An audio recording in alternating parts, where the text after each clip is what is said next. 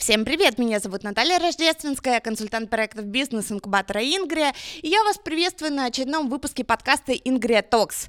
Надеюсь, вы все отдохнули после новогодних праздников и готовы начать работать. Сегодня у нас первый выпуск подкаста в 2024 году. Говорим про медтех вместе с нашими гостями Алексеем Козловым, CEO компании Хабилект, который занимается медицинской реабилитацией. Леш, привет. День добрый. И Ксения Насонова, специалист по интеллектуальной собственности, которая плотно работает с медициной медициной. Всем привет! В прошлом выпуске рубрики «Мед не мед» мы разбирали проект «Хабилект».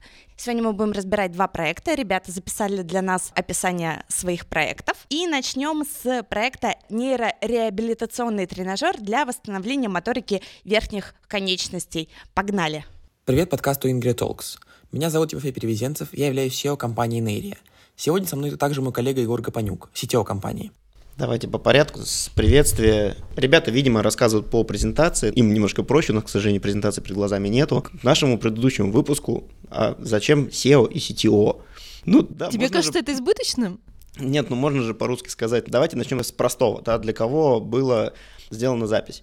Если это для людей, кто, так скажем, в теме, да, то есть это стартаперское сообщество, кто любит э, сокращение из трех букв, то да, все прекрасно, все здорово. Если это для широкой публики, то по своему печальному опыту могу сказать, что даже Хабилект пару лет назад на выставке здравоохранения в последний день, в пятницу, буквально перед демонтажом стенда, мимо нас проходил какой-то мужик, который ничего не спросил, остановился, сказал, какой дебил придумал название хабилект? Ну что по-русски нельзя было написать. И то, что это латынь, говорить было бесполезно кому-то. Ну да ладно. Вот. Я к тому, что у нас, особенно в текущей э, мировой обстановке, англицизмы, SEO и CTO могут понять еще и превратно, если это будет на широкую публику. Если презентация чисто для узкого круга, да, или широко известных в узких кругах, то вопросов нету. SEO, CTO, действительно все здорово. Но, опять-таки, даже SEO это не такой популярный термин. Когда ты говоришь, я гендир, SEO собакахабильком, не все могут написать SEO и не отправить тебе его на S как доллар EO. Поэтому можете считать придиркой, но можно говорить легко и просто, и при этом не вводить в заблуждение и ограничить себя от потенциального негатива, особенно если помните обстановку, да, которая сейчас творится вокруг, в том числе англицизмов. Я немножко побуду адвокатом.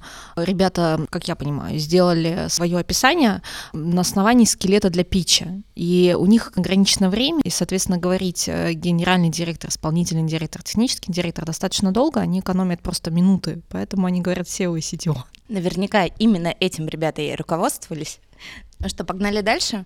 Мы занимаемся разработкой инновационных решений в области реабилитологии. Наш фокусная разработка – нейрореабилитационный тренажер для восстановления моторики верхних конечностей. Продукт полностью импортозамещен, мы используем собственное ПО и аппаратную часть, которая в большинстве производится на территории России. Разработанный нами продукт необходим пациентам, которые перенесли заболевания неврологического профиля, например, инсульт или хирургические травмы, ведущие к нарушению моторики верхних конечностей. Принцип работы заключается в помещении конечности системы микрогравитации. Руки подвешиваются в воздухе с помощью специальных манжет и обезвешиваются, благодаря разработанным нами сервоприводам. В начале движения конечности, помещенной систему, эти же сервоприводы считывают его и в разы увеличивают амплитуду от минимальной в 3-5 см при параде конечности до полноценной амплитуды природы здорового человека. Таким образом, конечность попадает в симуляцию невесомости, что помогает существенно улучшить качество и повысить скорость восстановления в сравнении с классическими методами реабилитации. Для того, чтобы сделать процесс восстановления наиболее эффективным, мы добавили в продукт множество уникальных функций, формирование отчетности о прогрессе на основе результатов тренировочных мероприятий, составление рекомендаций на основе ИИ для следующих тренировок и систему фиджитал эрготерапии. Работает такой принцип или нет, Леша, с твоей практики? К сожалению, здесь не очень понятно из э, аудиоописания, что из себя представляет само устройство. Если это устройство, которое именно подвесы, как это было у Tyromotion, да, когда у тебя сверху стрела и два подвеса, и сервоприводы, грубо говоря, на струнах, на которых висит рука, это один вариант. Если это полноценный робот, стрела фиксируется непосредственно на руке с сервоприводами, это немножко другой вариант, немножко другой принцип действия. Мне кажется, наверное, это первый вариант. Тогда, да, такой принцип работает. Вопрос коллеги называют нормальным объемом Вот, особенно это очень болезненный для меня вопрос. Если ребятушки ответят, что такое норма, будет вообще здорово. Вот. Минздраву, кстати, тоже будет полезно узнать, что такое норма, потому что у него нету этих норм, точнее, есть только там штук 5 на вскидочку. И если ребята поделятся с такой секретной информацией с коллегами, в том числе с врачами, это будет вообще прям здорово. Но в общем и целом 3-5 сантиметров минимальная амплитуда, да, ок норм, максимально непонятно сколько, потому что норма, она очень сильно относительная и не в абсолютных единицах измерения как минимум. Мы используем комплекс из разных бизнес-моделей и не ограничиваемся только одним денежным потоком. Наши основные статьи доходов – продажа произведенных тренажеров, заказная разработка, проведение неокров и сервисное обслуживание. Такой вариант монетизации позволяет нам напрямую не зависеть от ситуации на отдельно взятом рынке и одновременно развиваться в разных направлениях, кратно увеличивая выручку. Глобальный рынок робототехнических решений сегодня составляет 62 миллиарда рублей и очень активно растет. Ежегодно он прибавляет примерно по 35-40%. Мы планируем также активно расти, как и наш рынок. Целевые показатели к 2027 году составляют 160 миллионов рублей прибыли и 515 миллионов выручки. Это чуть меньше 1% мирового рынка. На рынке уже существуют и прямые, и косвенные конкуренты со схожими решениями и бизнес-моделями, но никто из них не охватывает такой спектр технологических направлений, как мы. Прямыми конкурентами являются зарубежные Tyromotion и Hocoma. Наши основные отличия от них заключаются в размещении производства в РФ, применении инновационных и уникальных фиджитал методик, наличии принципиально новых решений с составлением отчетов и рекомендаций. Косвенный конкурент – российский лидер в области реабилитологии Хабилект на которого мы ориентируемся во многих аспектах ведения бизнеса и активно следим за развитием компании. Наше главное отличие друг от друга – разница в целевой аудитории среди пациентов – Разработки нейроя направлены на пациентов с любой степенью тяжести осложнений, от полного паралича до минимального ограничения двигательных функций, а решения Хабилекта направлены на пациентов, которые уже способны двигаться. Мы работаем в смежных рынках, поэтому надеемся на тесное сотрудничество и взаимодействие. Леша, как ты прокомментируешь? За мной следят. Чтобы сотрудничать, единственное пожелание, чтобы мы друг о друге знали. Я про вас не слышал ничего, кроме вашей презентации. И если вы реально рассчитываете, что с вами будет кто-то работать, да, в рынке, наверное, имеет смысл с ними об этом начать говорить как можно раньше, потому что тогда будет понятно и по бизнес-модели, и по технологиям, и по методологиям, где вы пересекаетесь, где, может быть, мы пересекаемся, да, потому что без этого, мне кажется, что никто не будет докручивать полностью готовый продукт когда он уже готов. Сильная сторона Хаби в том, что мы действительно выпускаем много обновлений, постоянно модифицируем наши продукты, но, например, те коллеги, кто готовится с нами работать, например, Muscle AI, мы с ними работаем уже второй год для того, чтобы совместный продукт был крут, вот это идет интеграция очень глубокая и очень классная. Ну, то есть идеальный вариант, когда стартап приходит в середине своего каздева и уже встраивается в вашу систему. Ну, если требуется встраивание нашей системы, да, мы не пожираем проекты, поэтому Здесь вопрос, если мы друг друга классно дополняем методологически, мы можем, например, как э, стать мерилом для ребят, или ребята подключаются, например, на первом этапе реабилитации, потом подключаемся мы на втором и третьем, то окей, хорошо, здорово, здесь достаточно методологии. Но это значит для нас, что мы можем написать методологию под любой подвес, под Хакому, под TerraMotion, здесь уже рояль не играет. А если есть какие-то сильные стороны, которые их принципиально отличают от э, конкурентов, то методология, если мы не говорим про технологическую интеграцию какую-то, а именно методологическую, тогда методология должна писаться сильно раньше, чем будет готов, скорее всего, финальный продукт для того, чтобы это можно было все обкатать, в том числе на клиентах. Ну вот насколько это интересно вообще сейчас в России? Давайте так, отношение клиентов, в первую очередь врачей, к роботизированным системам во многом делятся на две части. Первая часть – это те, кто их радостно поддерживает и с ними максимально плотно работает, потому что это очень удобно с точки зрения процессов.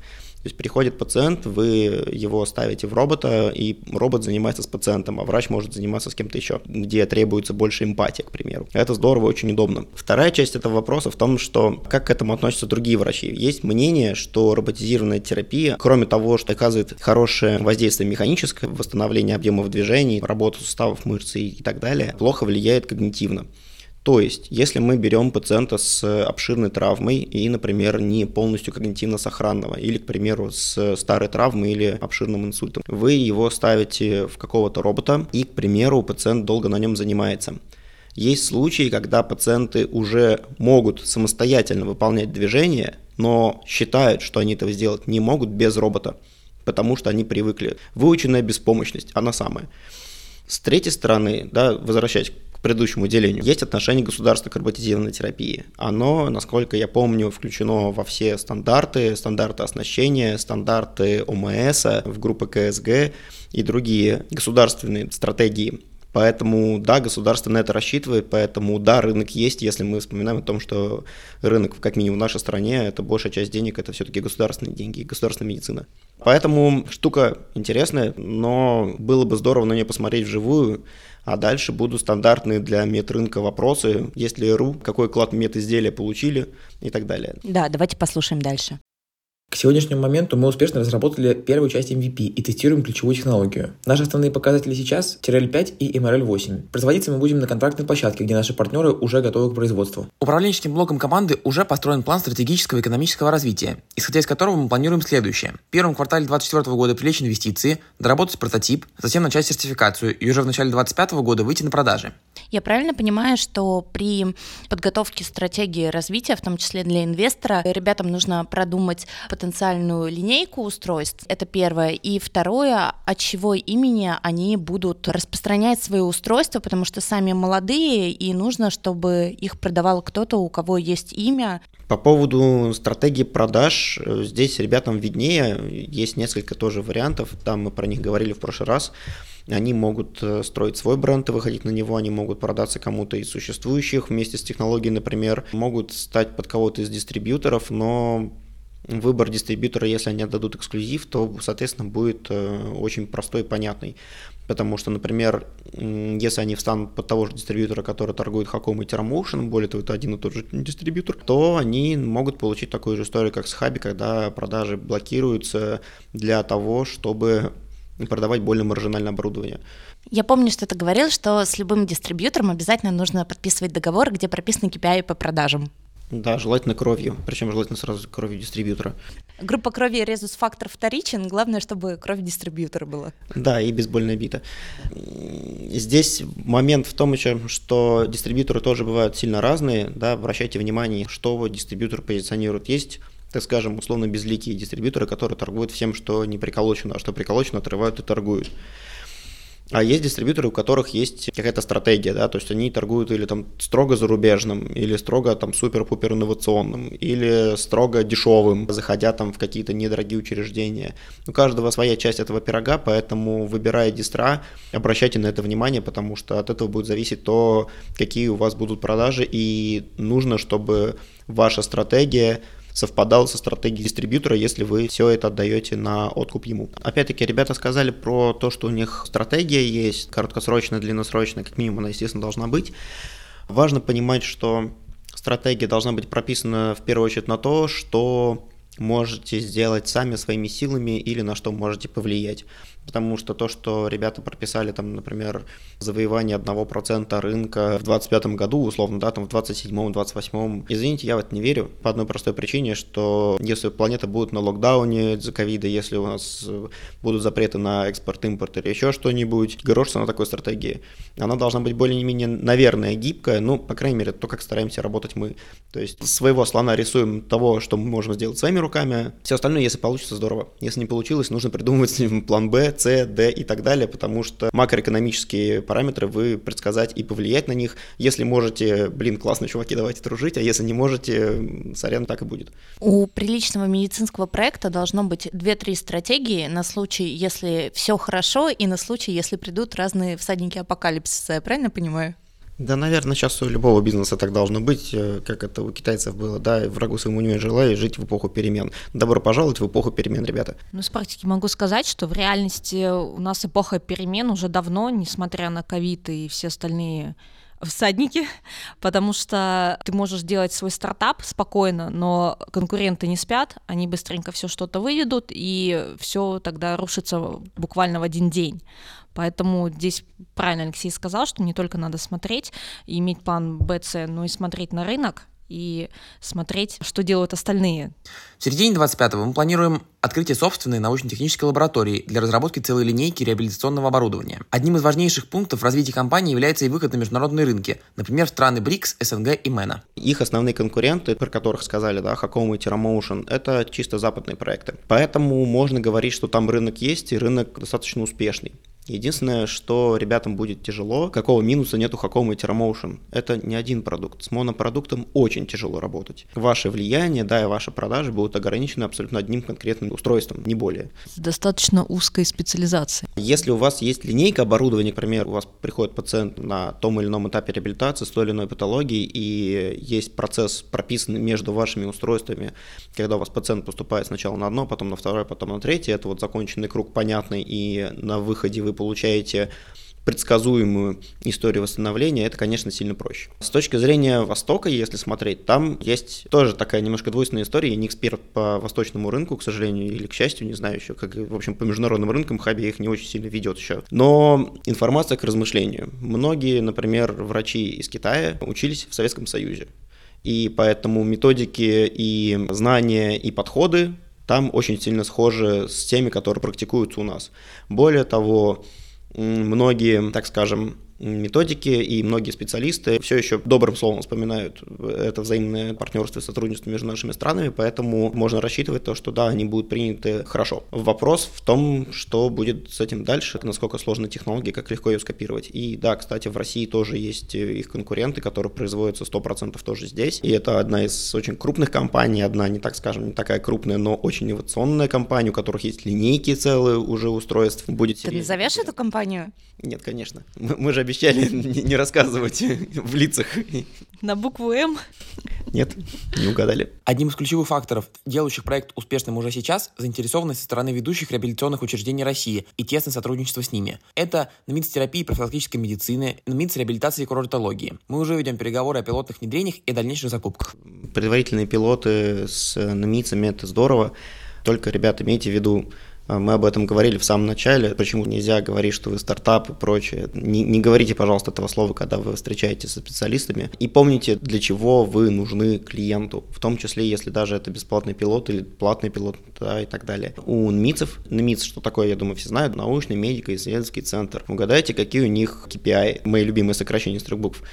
А их KPI – это исследования, и они отчитываются такими, как вы. Если вы считаете то, что получите хороший отчет, где напишут, что вы самые классные, и вообще прям вам уже завтра должны были все выдать по слитку золота, это далеко не значит, что вы эти слитки получите, и ни в коем случае, к сожалению, не значит то, что вы действительно настолько классные, не то, что у вас такая супер крутая технология и супер крутой продукт. Это значит то, что вы помогли э, вашему клиенту закрыть его KPI.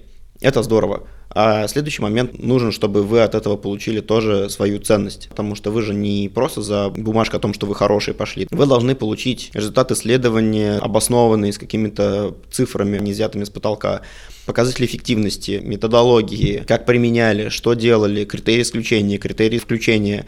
Э, вот эти знания вы должны получить вот из первых ваших пилотов. То есть цель не пилот ради пилота, а цель пилот ради опыта, каздева какого-то, доработок и так далее. Ну и научному подтверждению эффективности. Ну, опять-таки, технология, не сказать, что прям сильно новая, поэтому здесь можно особо не убиваться тем, что ребята сделали инновацию, которая непонятна будет. Удобно смотреть на хабе. Мы когда пришли и показывали, нам говорили, что это такое, таких устройств нету, мы такой первый раз видим, что вообще сделали, зачем оно нужно, а еще эта штука мою душу украдет, потому что она на меня там смотрит. Здесь э, плюс в том, что у ребят есть э, классное преимущество, в первую очередь в том, что они не сделали то, что взрывает мозг клиента. Они привезли классный отечественный подвес. Супер, здорово, покажите, что он стоит в два раза дешевле Хакомы, что у вас есть хороший сервис, что вы включены в те же списки, что у вас адекватная ценовая политика и работаете на рынке как профессионалы. Все, будет как раз законченная идея, законченный продукт и э, нормальное позиционирование. Если уповать на то, что это супер инновация и она всячески отличается от конкурентов, то вы можете сделать себе хуже, потому что если вы подтвердите, что подвес не как все, значит вас будут э, оценивать не по сравнению с конкурентами, а по каким-то новым параметрам, которые вам придумывать самим, видимо. Ну, новую тропинку всегда трудно прокладывать. Я еще немножко добавлю по поводу презентации, что вот меня как эксперта немножко озадачивает. Я ни разу не услышала ни одной цифры. Мы лучше, мы круче, мы там хотим сделать и так далее, но мы хотим инвестиций, но сколько, вот только, может быть, в какой-то период были цифры в плане лет, кварталов и так далее. Это на самом деле для меня удивительно, потому что инвестор, когда будет смотреть и презентацию или слушать, у него всегда первый вопрос «сколько?», «сколько?», «сколько надо?», «сколько денег?», «сколько вы от меня хотите?», сколько за какой период. А еще важный момент, сколько, на что и когда я выйду. Если мы говорим про инвестора, какие условия, или это возврат, да, или выход. Здесь, э, учитывая, что продукт еще не готов, если контрактная площадка, про которую говорят коллеги, готова производить его небольшими партиями, здорово. Если они будут производить, как э, мы с таким тоже сталкивались, когда мы приходили кому-то на контрактное производство, нам говорили, там, партия там 100, 200, 300, 400, 1000, 200 тысяч и так далее, то ребятам нужны стартовые деньги, в том числе на коммерческую партию. Если у них не готовый РУ, то нужно еще заложить вот в эту сумму то, что уйдут э, достаточно немаленькие деньги на подготовку разрешающей документации, плюс патентование, плюс защита, юристы, все, о чем мы говорили в прошлый раз, все здесь в полной мере, и это достаточно большие деньги. Да, ну давай начнем с того, что РУ сейчас начинается от 3 миллионов на простейшее устройство. Здесь, наверное, в связи с том, что это реабилитация сервопривод, окей, есть аналоги. Это от 5, как я это вижу. Патентование, может быть, и не будет, потому что если это аналог, то это будет очень трудно запатентовать. Но в целом э, патентование — это просто капля в море по отношению к тому, чтобы получить РУ. В РУ, может быть, даже получится не сильно дороже, потому что опять-таки могут пойти по сравнению с аналогом. Если пошли по сравнению с аналогом, то не будет клиники, как минимум, да, не будет клин-испытаний эффективности, будет только токсологические испытания, технические и так далее. Но не будет длительного клин-испытания большого, которое обычно требует тоже еще большого финансирования. Ну, то есть мы вернулись к развилке. Если мы говорим то, что это супер инновационное, то они должны тогда делать отдельное РУ, не испытывая ни с кем сравнения, а если они говорят, что это аналог, то они идут по проторенной дорожке, и у них э, в принципе, срезается такой хороший пласт э, денег э, на клинических исследованиях. Все так. Если пойдут по первому варианту, то в том, что они супер уникальные, нужно убить еще и РЗН, потому что РЗН тоже разбираться не будет. Они посмотрят на конструкцию, скажут, что это то же самое, что мы уже видели у Хакомы, да, или у Тира, и все, и разбираться не будет.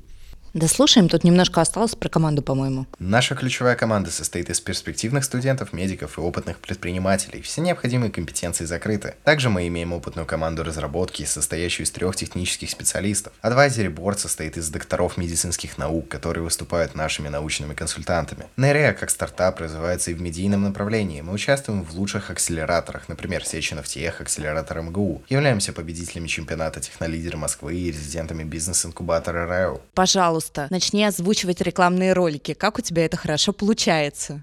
Мы полностью готовы к получению инвестиций, поэтому наш основной запрос сейчас именно в них. Мы привлекаем 12 миллионов рублей за 10% компании. Деньги пойдут на доработку MVP, сертификацию, получение регистрационного удостоверения и выход на первые продажи. Будем рады всем полезным контактам и знакомствам, поэтому ждем ваших сообщений. Желаем ведущим хорошей записи, а слушателям приятного подкаста. Всем пока. Ребята, спасибо большое. Ксюша, вот, вот те самые цифры, которых тебе не хватало. Вот они в самом конце, на сладкое. 12 на 10. Ну, оценка 120 миллионов, да, про которую говорим, должна быть, наверное, как минимум чем-то подтверждена. Если ребята не занимались увеличением стоимости своей компании, то 120 мультов должно было взяться как минимум откуда-то.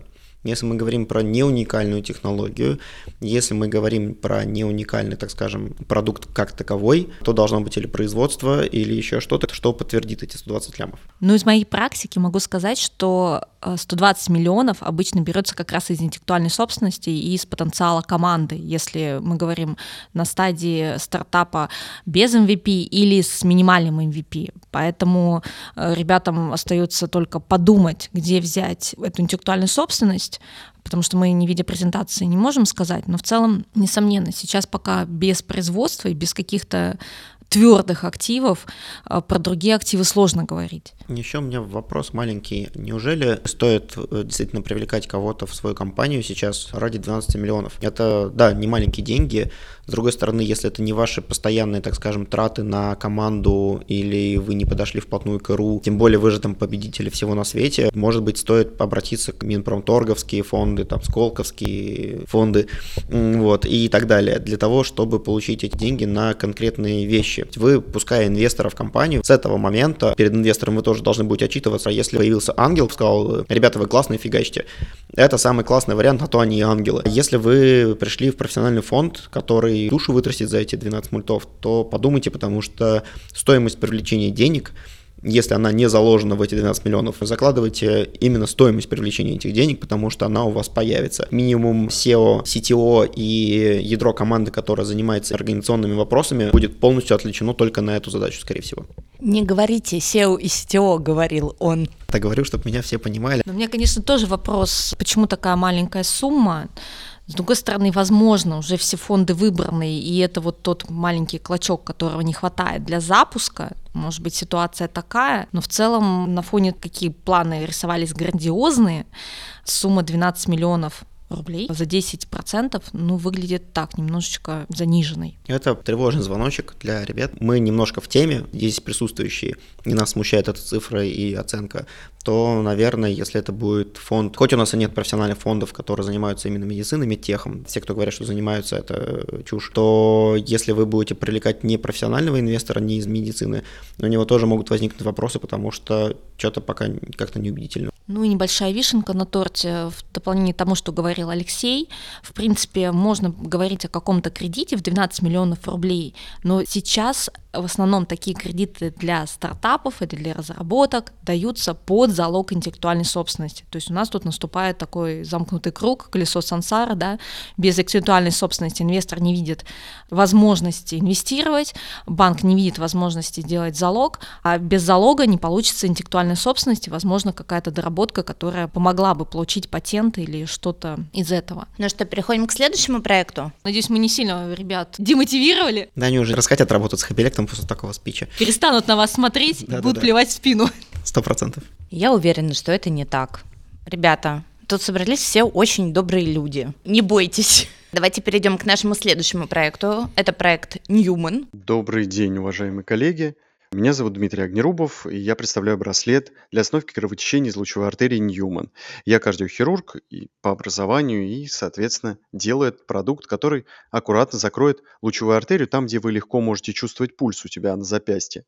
Ведь э, в будущем, через 20-30 лет, у каждого из нас будет операция, которая будет выполнена через эту лучевую артерию. Длинный катетер или трубочка пройдет до сердца и поможет законтрастировать сердце и понять, есть у нас атеросклероз или нет.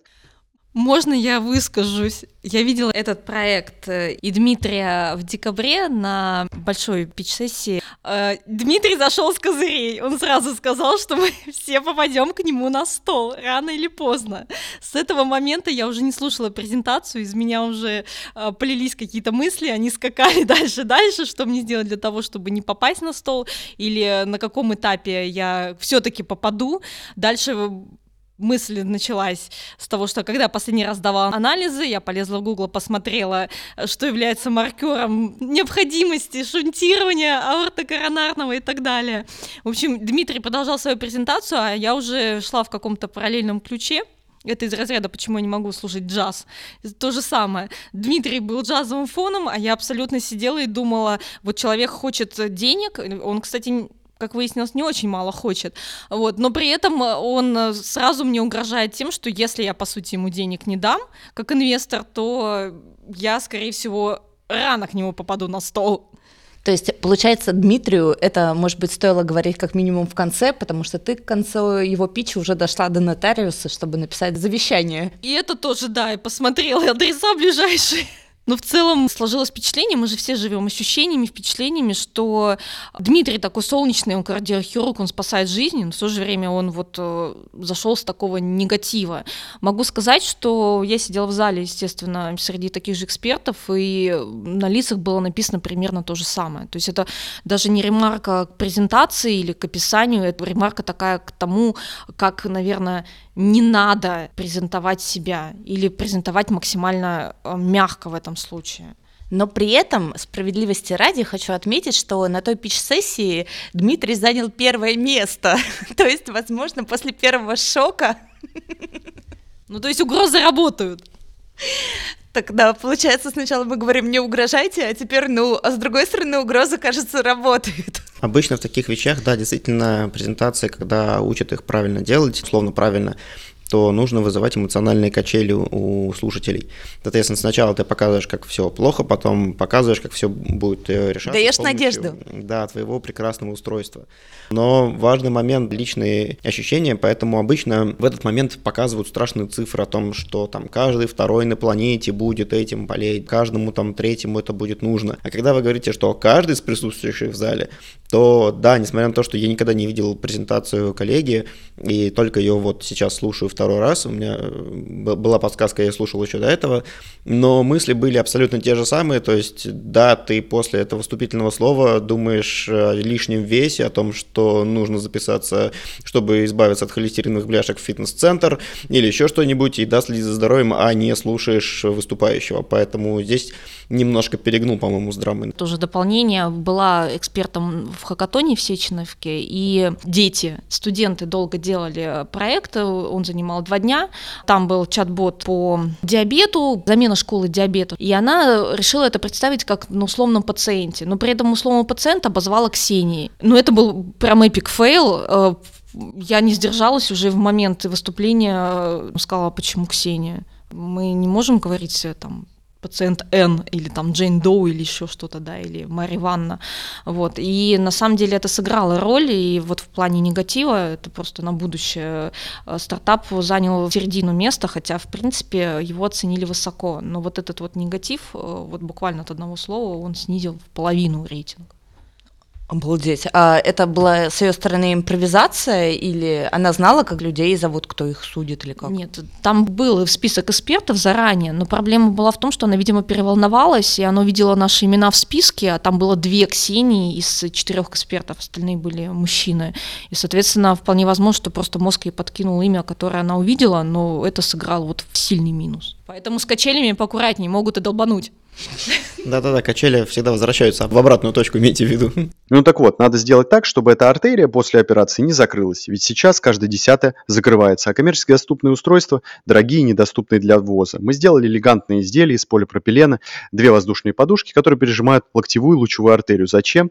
Потому что по законам гидродинамики, если у вас есть две трубы, одну из них мы пережимаем, скорость и давление по второй увеличивается. Благодаря этому мы в 10 раз успешнее конкурентов, 98% наших артерий остаются открытыми, и мы в полтора раза дешевле конкурентов за счет российского сырья.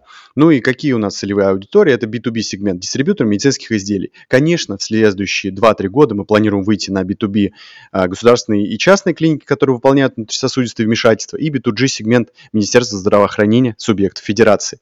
Но сейчас эту функцию маркетинговую да, у нас э, э, забирает дистрибьютор, потому что у нас нет так много компетенций, как у него и связей. Ну, то есть это достаточно простое устройство. Насколько я понимаю, у них уже есть дистрибьютор, соответственно, видимо, есть регистрационное удостоверение, иначе как они продают, тем более, такую штуку. Наверное, оно все-таки подлежит регистрации, едва ли оно проходит там как нерегистрируемое, хотя оно, наверное, не стерильное. Ну, здесь ребятам виднее. Но если есть уже дистрибьютор, э, если уже условно все хорошо, то а что надо-то? Объем рынка очень понятный. 47,8 миллионов рублей продают наших конкурентов. Мы выйдем на 60% рынка, потому что многие из них просто ушли. И в течение пяти лет мы хотим выйти на сам, да, 1,7 миллиардов рублей. Это 815 тысяч э, устройств. Соответственно, для этого нам необходимо, чтобы наши изделия ввели в клинические рекомендации. И мы идем в этом направлении. Если сравнивать с конкурентами, вы видите, что у нас э, закрытая лучевая артерия гораздо реже, э, цена в полтора раза ниже и нет необходимости необходимости проверки врачом перед удалением нашего устройства. Ну, я бы тут прокомментировала в том плане, что, во-первых, у них тоже достаточно простое устройство с узкой специализацией, с узкой для определенной операции, очень определенной. При этом Дмитрий немножечко не договаривает, они соревнуются не просто с другими изделиями, такими же на рынке, которые, как он сказал, ушли, они соревнуются с самым простым и самым дешевым изделием, это с бинтом потому что сделал, по сути, аналог бинта. При этом тоже по каким-то причинам не упомянул, но он предполагает, что устройство одноразовое. Представляем, да, полипропиленовые подушки, ну, по сути, пластик, он надувается, и за счет надувания пережимает одну из артерий, но при этом устройство не стерильное, его и не нужно стерилизовать, да даже если нужно стерилизовать, это немного добавит себестоимости, но в целом получается, что мы производим много пластика одноразового, который потом надо утилизировать, при этом он гораздо дороже, чем бинт, он раз в 10 дороже, чем обычный бинт. И, соответственно, его еще надо закупать. Коллега сказал, что нужны клин рекомендации для того, чтобы заполучить вожделенную монополию практически на рынке. И, кстати, да, если у вас монополия, имейте в виду, вас, вас просят, почему так получилось и какого черта. Но клинные рекомендации не дают этих гарантий. Вам нужно в стандарты оснащения там попадать. Клинреки не требуют, насколько мне известно, использования абсолютно конкретных моделей. Подозреваю, что это может быть даже противозаконно. То есть там может быть описана технология, которая должна быть использована при применении той или иной методологии, а не конкретный продукт. А если вы выходите и вот прям считаете, что у вас будет монополия, если продукт не абсолютно технологически уникальный, у вас, надеюсь, есть прям супер-пупер защиты толпа юристов, которые будут отбивать ваш продукт от аналогов, конкурентов, в том числе китайских, гораздо дешевле. Да, и, конечно, тут фас не спит, э, могут быть какие-то проблемы. Все это предназначено для операций, которые делаются в основном в госсекторе по квотам. Соответственно, будет закупка. И если там будет прописано торговое наименование, ФАС сделает стойку, сделает стойку конкурента, сделает стойку дистрибьюторы конкурентов, и проблем будет очень много. Да, сто процентов. Госконтракт у вас должен быть прописан с техническими характеристиками, если они будут 100% только вы попадать, или они будут сделаны так, что только он и будет подпадать под них, то у ФАСа будут вопросы, и это будут абсолютно обоснованные вопросы, в том числе от ваших коллег по рынку, почему вы так сделали и зачем. Ксения, по поводу твоего комментария про бинт, я так понимаю, Дмитрию эту обратную связь тогда озвучили на пищ-сессии, а он как-то прокомментировал в итоге? Ну, я дословно не помню его комментарий, но смысл был такой, что да, действительно это есть, но с бинтом эффективность, как показали их исследования, ниже, чем если применять их подушку. Но при этом это все равно не стопроцентная гарантия не закрытия артерии. Здесь, наверное, может быть еще вопрос в, ну, я бы подумал, в первую очередь, над логистикой самого устройства. То есть, если устройство настолько хорошо, то давайте представим простую ситуацию. Где-нибудь в удаленном регионе нужно провести эту операцию. Если это не центральная больница, Э, региональная, то там должны быть устройства заранее закуплены, естественно.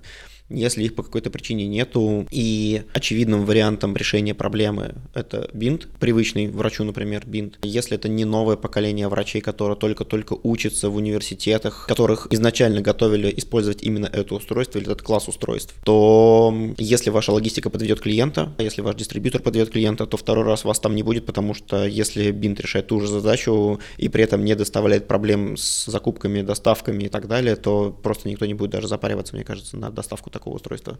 Ну, то есть здесь проблема всплывает дистрибьюторство, да, мы работаем через госзаказ и, соответственно, знаем количество примерно, которое мы должны поставить в какой-то регион, госзакупка или госзаказ, либо мы просто штампуем и ждем, когда это кто-то купит. Ну да, примерно так, но опять-таки здесь сейчас это немножко гадание на кофейной гуще, потому что коллега кардиохирург, ему явно лучше все видно изнутри рынка, но, если честно, очень похоже на проект, ну, вот, которых бывает достаточно много на рынке, к сожалению, да, то есть есть э, некая потребность то, что модно называть у стартапов киллер фичи. То есть есть э, некая штука, которая должна решить все проблемы, но ее себестоимость и стоимость производства и другие проблемы могут не покрыть необходимость этого продукта на рынке, вообще не покрыть.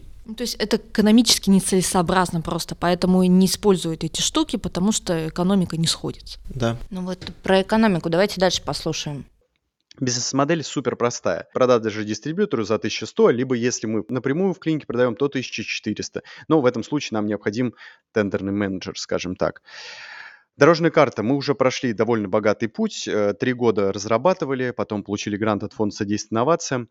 А, уже провели токсикологические, технические и клинические испытания и отправили все документы в Росздравнадзор. Вопрос тогда к цифрам. То есть ребята хотели 60% рынка. У них есть, допустим, сейчас продукт, который, если они подали досье, ну, где-нибудь там к весне, к лету у них, видимо, появится уже на руках ружка то есть их можно будет официально продавать и с ними официально работать. Если у них один дистрибьютор с эксклюзивом, они больше ничего сделать не могут, они получают ружку, у них есть дистер, а все, что они могут сделать, это снижать себестоимость продукта, чтобы больше зарабатывать, потому что на все остальное у них связаны руки. Насколько один дистрибьютор здесь вам все закроет, не готов сказать. Если стратегия продавать не самим, расширять дистрибьюторскую сеть, ездить именно вот с этим вопросом по разным дистрибьюторам, чтобы получить больше продаж к моменту старта продажи, потому что будет обязательно вот эта вот вездесущая долина смерти, когда ты думаешь, что ты уже на дне, а тут снизу постучали, потому что она может быть гораздо глубже и гораздо дольше, чем вы думаете. У вас получается порядка 25% вы даете дистру.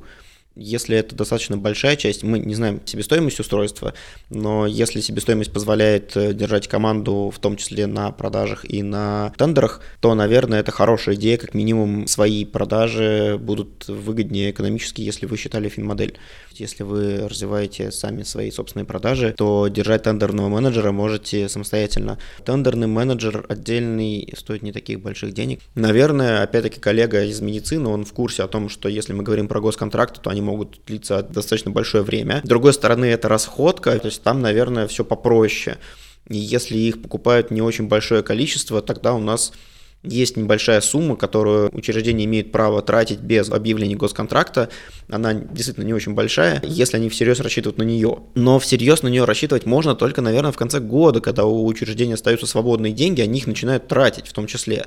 Может быть, вообще имеет смысл сменить стратегию продаж на какой-нибудь white label, не знаю, да, потому что если будут даже нелегальные копии, то есть, может быть, у него будет не проблема конкуренции, а будет проблема именно нелегального копирования, пиратства, да, по большому счету, тогда это вообще другая проблема может, к этому готовиться нужно? Не знаю.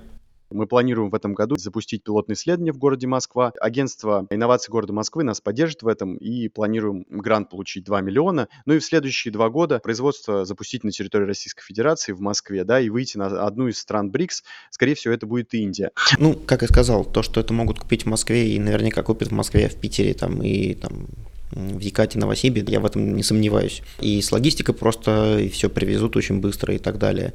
Единственное, что могу сказать, будьте осторожны с грантами, которые получаете, в том числе от э, АИМа. Читайте условия договора очень внимательно, трижды читайте. И примечание мелким почерком. Да.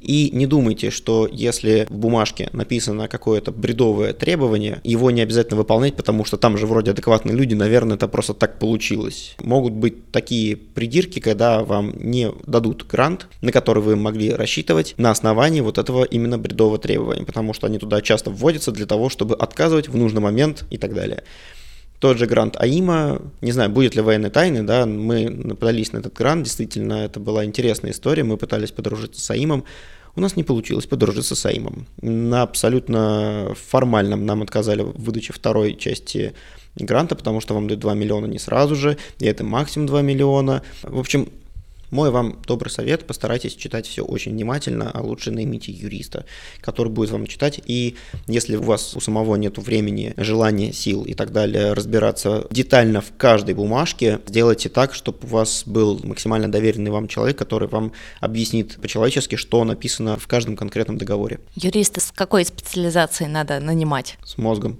Спасибо, Леша. Но здесь, боюсь, других рекомендаций нет. Надо работать головой, а не 8 часов в день. Ну да, здесь просто юрист должен, понимая вашу специфику, объяснить, какие конкретно к вам применимы риски. То есть, если у вас в договоре написано, что ваше устройство должно быть опробировано, и вы должны внести какие-то изменения в ваше устройство по результатам пройденного тестирования, к примеру. Такие гранты часто делаются, что вы должны не просто сделать исследование, но по завершению сделать ваше устройство лучше. Здорово, отлично. То есть, у вас есть э, устройство, и, допустим, вы за это получаете полмульта, например, да, 2 рубля, неважно. Допустим, у вас есть уже зарегистрированное медизделие, вы его классно опробируете, вы все же делаете честно, правда, как и мы. Вот, у вас все хорошо, и вы получили ответ вожделенный, как сделать ваше устройство лучше, а теперь вы понимаете, да, что вы должны сделать в какие-то сроки новое регистрационное удостоверение или внесение изменений. И, скорее всего, эти условия должны быть у вас прописаны в этих бумагах. И если там, например, написано, что у вас в течение трех месяцев по завершении контракта должно быть представлено новое устройство, это значит, что вы контракт должны завершить два года назад, чтобы иметь время на то, чтобы сделать новое РУ или внести изменения в РУ. Вот такие вот моменты иногда коллеги пропускают мимо ушей и мимо глаз, поэтому нужен юрист, который понимает вот эту специфику применительно к вашему продукту. Ну и добавлю тогда, смотря на это устройство, из того, что Дмитрий сказал, получается, что доработать его будет из моего опыта практически невозможно, потому что оно само по себе очень простое. Максимум, что я в него вижу, что можно ввести, это какие-то датчики, съем каких-то показаний, возможно, либо какой-то таймер и так далее. То есть это будут навороты какие-то больше цифровые, которые приведут к удорожанию этого изделия, и, соответственно, еще больше экономика будет не сходиться. Вот у меня пока в голове вот такой негативный сценарий. Надеюсь, что он не оправдается. А если это будет что-то символическое из серии поменять цвет пластика? Такое тоже возможно. Розовый, голубой, и желтый, и зеленый. Теоретически, да, можно распределять пациентов, допустим, просто по степени тяжести, там, их как-то маркировать через этот браслет тоже. Или так как этот браслет одевается в момент операции, чтобы хирург видел напоминания, какие сопутствующие заболевания важные для проведения операции. Тоже можно подумать, но это больше уже несущественная доработка, как говорят у нас, и это не может являться основой для нового РУ. Ну, кстати, не факт, потому что если заменили краситель, например, да, и он поменял химический состав продукта, вполне вероятно, что РЗН может придраться к этому. Ну да, 50 на 50. Да, будет зависеть от эксперта в РЗН. Если у него хорошее настроение, он пропустит, а если плохое, он скажет, а, что это, здесь новый краситель, сто пудов новый. Или если у вас заранее в РУ не прописано, что он имеет несколько цветов, и, например, химический состав красителя не один и тот же, и это не прописано было, то могут придраться. Угу. А еще краситель может поменять структуру настолько, что нам будет проблема стерилизовать, пластик будет более хрупким, который, соответственно, будет менее гибким и так далее. И Дальше мы получаем новую РУ, которая может подходить по требованиям гранта, но при этом э, весь грант идет на получение нового РУ. Вот именно про это я говорю, когда нужен юрист, который понимает последствия получения денег. У них тоже есть цена. Когда вы их получаете, не думайте, что они бесплатные. А там основная цель – это именно получение нового РУ не внесение изменений, а получение нового ру. Не факт, может быть написано и то, и другое. Может быть а. написано новый продукт, а новый продукт с точки зрения закона это как минимум устройство, у которого есть ТУ номер другой от того, что у вас. А если ТУ новое, то в РУ, который у вас есть, есть ссылка на ТУ. То есть изделие выполняется по техническим условиям. А если оно у вас заменилось, добро пожаловать, это новое изделие. Поэтому все. Если это модификация устройства, то вы должны будете провести модификацию с точки зрения закона тоже. То есть, если вам РЗН говорит, что ЭРУ новое, то вы только что нарушили соглашение, которое у вас заключено, например, там, с Минпромторгом, именно на модификацию устройства. Вы же выпустили новое? Новое.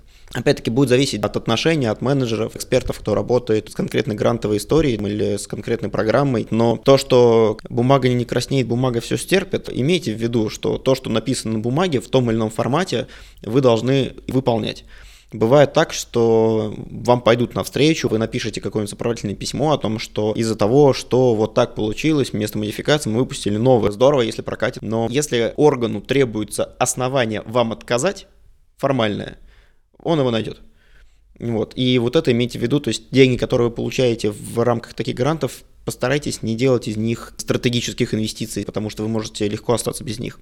Выглядит как казино, только с кучей бумажек. А в казино тоже много бумажек, банкнот в смысле. Но мы не хотим оканчивать на этом. Мы хотели еще разработать назальные фильтры, они уже у нас в разработке. Диагностические катетеры – это те, которые заходят в сердце, как раз длинные трубочки, и интродюсеры, которые ставятся в эту лучевую артерию. Соответственно, очень логично, да, для этого нам а, необходимо экструдер, термопласт автомат, спаечная машина и плазменная установка для модификации полимера. Нам нужно 100 миллионов рублей по 20% компании. Мы готовы также принять с удовольствием партнерство в бизнесе и Министерстве здравоохранения Российской Федерации. Ну, как у технолога и человека с производства, у меня тут опять мысль понеслась, и она понеслась неудержимо. Прозвучала цифра, наконец-то, 100 миллионов рублей под собственное производство, а меня, как у человека, который имеет дело в том числе и с пластиком, вопрос, а зачем собственное производство? Вот собственное производство это что такое? Мы полимеры с нуля получаем этот полипропилен или мы возим гранулы? Если мы возим гранулы, то что-то, наверное, многовато. Если мы не возим гранулы, а сами делаем этот полипропилен, может быть, даже а, проблемно будет, потому что у нас не осталось технологов, которые работают с полипропиленом с нуля. Как сейчас вот выглядит картина да, мира с кадровым дефицитом. Дальше хуже. Если мы говорим о том, что мы делаем полипропиленовые полоски, из них дальше эти подушки, получается, нужно 100 миллионов на автомат, который штампует с равными участками, проваривает эти полипропиленовые полоски между собой, и из них образует подушки, и потом, собственно, браслет. Ну, то есть вот мысль моя начинает уже буксовать дальше, а что мы с этим будем делать автоматом, да, как мы его будем перенастраивать, а почему мы хотим 100 миллионов именно вот только на этот автомат узкоспециализированный, если у нас устройство это браслет, оно одноразовое, мы его везде везем, то есть мы, получается, все равно штампуем впрок на склад и потом ждем, когда это купит, а если потом будет какая-то доработка, что мы будем делать с этой линией, кто-нибудь остановите меня. С точки зрения человека, который не погружен, как э, Ксения, на презентации потерял мне просто слово экструдер и точного описания, как проводится операция, потому что я начал себе представлять это в картинках, ужаснулся и боюсь, что теперь это приснится. Нет, это просто дуршлаг с нагревом. А, ну так бы и говорил. Вот. Опять-таки, если презентация для профессионалов, наверное, так и надо было. Если презентация для широкого круга, то те, кто не погружен в детали, могут ужаснуться, как и я, потому что, ну, к сожалению, я немножко не в теме. Но с учетом того, что у нас российского производства экструдеров нет, это будет привоз оборудования из-за границы, из-за границы это будет китайское оборудование, в лучшем случае это будет Тайвань, это все надо сюда привезти, сделать сертификацию обязательно, установить, опробовать, отвалидировать, то есть это займет минимум год. И вот привоз этих станков, которые делают здесь эти подушки, ну, может быть, нецелесообразен, когда мы можем заказать это в Китае? Тогда возвращаемся к вопросу о защите. Судя по всему, защищать прибор почти не имеет смысла, потому что его копию сделать прям легко. Если в Китае есть огромные мощности этих производств, то вопрос в защите именно того, чтобы не получить конкурентов в виде более дешевой копии, которая просто завалит рынок и все. Я сейчас сломаю немножко картину, но у Дмитрия есть патент. Много есть патентных войн и патентных троллей, поэтому... Я согласна, да, они по патенту пересекаются с компанией Терума. Ну, тем более. Ну, то есть вопросы есть, есть вопросики, иногда их очень много, и это прямо совсем отвлекает от самого проекта, ну, по крайней мере, меня. Ну и в завершении хотелось бы сказать пару слов о нашей команде. Мы закрываем все ключевые компетенции, знаем, кому продавать, знаем, как продавать, знаем, как производить, мы знаем, как патентовать. Это то, что меня смутило в предыдущем проекте, потому что я, естественно, все мерю по себе со своей колокольни. Мы небольшая компания, но я бы не сказал, что у нас закрыты все компетенции, потому что там хочется всегда сделать больше, и людей всегда хочется больше для того, чтобы успеть больше и что-то сделать, может быть, лучше, чем в прошлый раз и так далее. Коллеги же говорят о том, что не закрыты все абсолютно компетенции. То есть, ребят, если мы говорим, что у вас там 150 человек, верю, охотно. Если у вас полтора землекопа, не верю. Они имеют в виду закрытые компетенции на данном этапе, потому что чем больше ты растешь, тем больше добавляется новых компетенций. Как вот с этим тендерным менеджером. Идем по этой дорожке, он нам нужен, идем по этой, он нам не нужен. То есть на каком этапе у нас закрыты эти компетенции, тоже вопрос. Но они говорят про свой этап, который есть сейчас. У них есть минимальный набор, специалист, маркетолог, продажник, еще может быть какой-то бухгалтер, и им этого сейчас хватает для MVP. Дальше будет больше, естественно. О нас написали СМИ 20 печатных публикаций за этот год и 5 выпусков на ТВ. В завершении хочу предложить вам вместе спасать жизни людей вместе с компанией Newman и со мной, Дмитрием Огнерубовым. Спасибо за внимание. Мне кажется, Дмитрий такой шоумен прямо. А можно для обсуждения вопрос, а почему особенно молодые проекты, очень часто рассказывают о том, как они участвуют в акселераторах, о том, где про них публикуют, снимают фильмы, там, не знаю, документалки и так далее. Вы, когда себе ордена вешаете уже на спину, потому что на груди уже некуда, вы чего хотите, ну, как бы, какую ценность внесет то, что про вас сняли ролик на ТВ? Мама, я в телеке. Ну, кроме того, после первого подкаста я тоже, конечно, маме написал, говорю, мам, смотри, со мной подкаст вышел. Но как бы ничего, кроме как порадовать родных и близких, что это дает? То есть, если это B2C продукт, например, да, и тебя показали в вечерних новостях, окей, классно, здорово, это реклама в чистом виде, ни больше, ни меньше. А мы говорим здесь про B2B продукт. Если бы вы попали в список Forbes 3030, вот это я понимаю, да, классная публикация. Слушай, ну, во-первых, для многих это кредит доверия, если о тебе пишут другие издания, значит, они, наверное, тебя проверили, и, наверное, ты достоин доверия, потому что о тебе пишут. А вот если про вот тебя издания. снял ролик РЕН-ТВ? Это уже история про пиар. кредит доверия. Вот пиарщики, например, учат, что любой человек после знакомства с тобой начинает тебя гуглить, начинает искать про тебя информацию, и чем больше выдача будет после того, как он вводит твое имя, фамилию, тем для тебя лучше. И поэтому это больше про пиар. Я человек, наверное, негативный сегодня. 8 января. Но для меня является маркером, когда есть не какие-то награды и гранты полученные, а есть список публикаций и роликов в интернете. Но это как-то выглядит, как будто больше ничего не случилось. На самом деле, да, Наталья права, действительно, это предназначено для того, чтобы инвестора, ну, немножко, что ли, как-то запутать, показать, что вот у них столько наград, нам можно доверять, но из практики могу сказать, я работала экспертом в венчурном фонде, в иностранном, есть специальная таблица ранжирования, при оценке гранты и пиар вклад, ну, наверное, не более 10% в сумме. Поэтому это может действовать на того, кто, грубо говоря, не в теме, да, но в реале предназначено действительно повысить э, кредит доверия. Но вот у меня к этому такое резко негативное уже отношение. Это как будто вот, когда нечего говорить, давайте скажем об этом. Вот такой для меня оттенок носит. Но, наверное, правильно все равно показывать, что они уже где-то засветились, э, что о них был сделан сюжет, в том числе и на больших каналах. На самом деле, вот чего коснулись прям кратенько, да, но с моей колокольни это гораздо более важные вещи о том, что уже пройдена клиника, пройдена токсика, да, то есть у ребят уже готово досье, явно для РУ, они сказали, что они подали документы, то есть это, значит, идет подготовка хорошего продукта к продаже, к выходу на рынок. У меня двоякие ощущения от этого проекта, потому что я в том числе видела лично. Дмитрий человек харизма просто. Он всех обаял. Абсолютно всех в зале и даже за пределами зала. Но в целом вот сам проект, э, если мы не видим Дмитрия, выглядит немножечко избыточным, наверное. Ребят, ну, я надеюсь, что оба наших сегодняшних проекта воспримут э, обратную связь, продумают узкие места, найдут э, способы улучшения своих проектов. Э, я думаю, что мы тут можем пожелать им удачи. Да, ребятам спасибо огромное. Мы очень старались не устраивать линча, мы старались быть добрыми и рассказывать, по большому счету, хорошие вещи, да, то есть если мы не обращали на что-то внимание в вашей презентации, Наверное, там просто все хорошо, и это не резануло глаз и слух. Если мы где-то перегнули палку, наши вам извинения, мы вас не хотели обидеть. Серьезно, вот только не сегодня. В следующий раз не обещаю. Мы просто записываем подкаст 8 января, когда вы еще отдыхаете, и мы в таком расслабленном состоянии абсолютно точно никого обижать не хотим. Ну что, завершаем тогда на сегодня. Всем пока и до новых встреч. Ждем новые проекты. Всем спасибо. До свидания. Пока.